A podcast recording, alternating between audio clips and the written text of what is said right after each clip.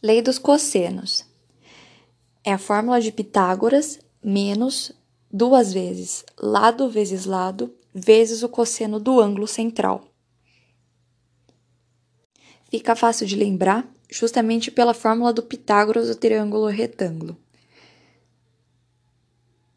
Então vamos lá, lei dos cossenos é o Pitágoras menos duas vezes lado vezes lado vezes o cosseno do ângulo central. Os dois lados são os mesmos usados no Pitágoras, então eles repetem.